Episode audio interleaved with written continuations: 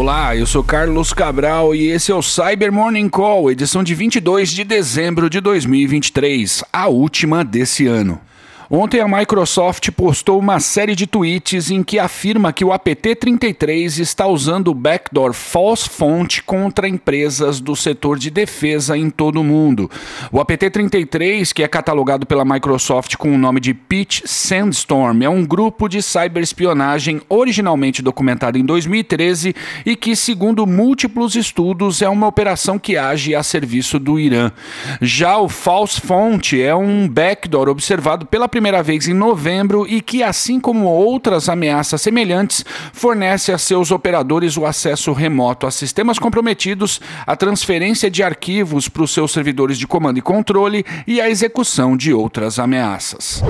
E a Deep Instinct postou um estudo sobre ataques recentes do adversário conhecido como UAC-0099 contra alvos na Ucrânia.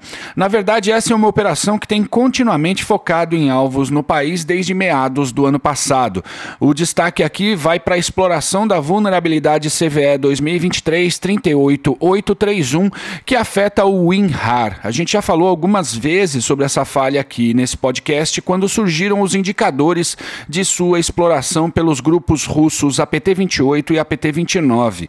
Ela tem relação com o processamento de arquivos zip pelo WinRAR, tornando possível montar arquivos zip cujo conteúdo pode ser formado por executáveis disfarçados de arquivos JPG, PDF, TXT ou qualquer outra extensão de preferência do atacante.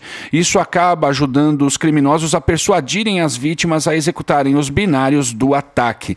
Nesse caso, a falha tem sido explorada em uma cadeia de ataque baseada em mensagens de phishing com anexos no formato HTA, RAR e LNK que instalam um script chamado Lone Page, o qual tem a função de estabelecer contato com o servidor de comando e controle e baixar ameaças adicionais. Por fim, ontem saiu a sentença do britânico Arion Kurtaj, um dos principais membros da quadrilha chamada Lapsus, a qual aterrorizou o mercado há três anos com ataques, sobretudo contra ambientes em nuvem de várias empresas. Kurtaj, que é autista, foi condenado a passar o resto da vida em um hospital, a menos que os médicos considerem que ele não é mais um perigo.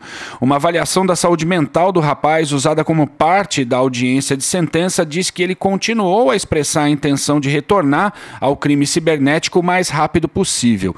O cara é realmente obcecado com a coisa. Uma apuração da BBC sobre o caso diz que, apesar de ele ter tido o laptop confiscado pelas autoridades, Curtage conseguiu invadir a Rockstar Games e roubar 90 clipes do GTA 6, que ainda será lançado, tudo isso usando um Amazon Fire Stick, a TV do hotel e um telefone celular.